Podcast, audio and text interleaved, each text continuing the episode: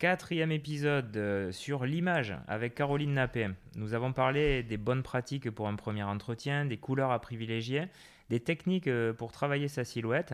Et aujourd'hui, nous allons évoquer les codes vestimentaires en fonction du secteur d'activité. Salut Caro. Salut Jérém. Pardon. Est-ce que tu as une anecdote euh, d'un faux pas vestimentaire à cause d'un manque de connaissance du secteur d'activité? Alors oui, complètement. Euh, bah, c'est une anecdote euh, qui m'est arrivée à moi. Donc moi, j'ai postulé pour un stage de vente quand j'étais en école de commerce, donc chez Guerlain sur les Champs-Élysées, donc maison mère. voilà, une maison française de, parfumerie extrêmement chic et voilà. Et euh, j'ai, euh, je suis arrivée en entretien un petit peu en avance. Euh, je n'étais pas du tout coiffée, pas du tout maquillée. Et ma chemise était trop petite. Elle a craqué juste avant l'entretien. Et donc la serveuse du bar dans lequel j'attendais m'a prêté sa chemise à elle, qui n'était pas repassée, qui sentait la cigarette et la transpiration. Et donc l'entretien, au final, s'est bien passé, mais on m'a quand même fait remarquer à la fin de l'entretien qu'il fallait, euh, qu'il fallait revoir euh, quand même de façon assez profonde mon, mon image, les cheveux, euh, le make-up et la façon de s'habiller. Mais j'ai eu le stage. Et d'ailleurs, tu me disais que quand tes amis sont venus dans le magasin, ils t'ont pas reconnu. Ils m'ont pas reconnu. Une fois que les, les, personnes de chez Guerlain s'étaient un petit peu occupées de moi. Alors, quels sont les secteurs encore conservateurs et qui vont demander, par exemple, des costumes cravates ou les tailleurs pour les femmes? Euh, alors, costumes, euh, cravates, euh, j'ai envie de te dire, les entreprises. alors que moi, je mettrais en traditionnel, mais alors évidemment, banque, finance, peut-être un petit peu assurance aussi. des grosses entreprises, je pense, j'ai des clients chez Bouygues, voilà. on n'est pas forcément censé citer les boîtes, mais euh, sinon, ça commence à s'ouvrir. Voilà, tu peux aussi mixer blazer, euh, blazer jean, etc. Pour les femmes, les tailleurs, ça reste quand même rare. Hein. C'est euh, alors, voilà, compagnie aérienne, les jobs d'accueil, l'hôtellerie, peut-être un petit peu le luxe encore. Mais c'est vrai que pour les femmes, de moins en moins. Si on se pointe en costard cravate dans une start-up, est-ce qu'on passe pour un ovni? Ah ouais, carrément. Euh, c'est bah voilà, c'est ça veut dire que tu t'es pas renseigné sur euh, la culture de la boîte. Euh, voilà, c'est je pense que c'est carrément bloquant, rédhibitoire. Ouais, je me souviens avoir passé un entretien dans la com et, je flippais la veille quand je me disais merde, mais tous les gens vont être hyper branchés et, et moi je suis quand même assez classique.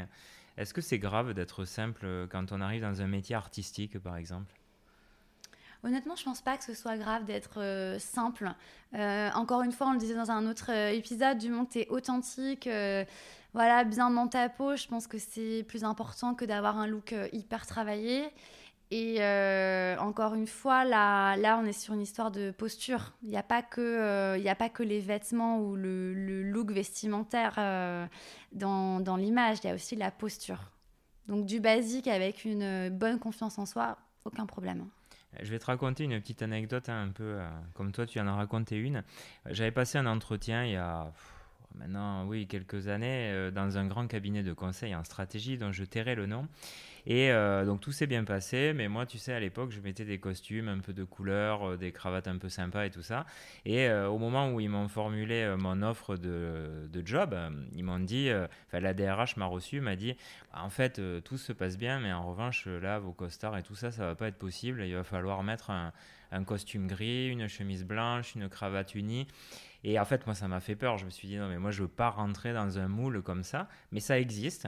Est-ce que euh, les entreprises, quand même, deviennent plus tolérantes sur le sujet, tu as l'impression, ou ça reste encore très présent et il faut en avoir conscience? Alors, dans le conseil euh, en stratégie et euh, les autres secteurs que je t'ai cités tout à l'heure, hein, banque, finance, assurance, ça, ça, ça progresse très doucement clairement, c'est pas pas forcément l'endroit où tu vas pouvoir te faire plaisir, où ça va être euh, juste peut-être une pochette avec un imprimé un peu sympa. Mais euh, ça, voilà, dans les secteurs que j'ai déjà cités comme étant traditionnels, c'est ça bouge pas trop. Les autres entreprises, oui, carrément, ça bouge, ça bouge vite. Euh, c'est bien beau, hein, mais comment on fait pour savoir les codes vestimentaires d'une entreprise euh, avant de passer euh, un entretien? Tu as des astuces? Oui, bien sûr. Alors j'ai souvent, la... souvent cette question-là. Alors déjà, regardez le site web, regardez les vidéos qui sont postées sur les réseaux de, bah, de l'entreprise dans laquelle on postule.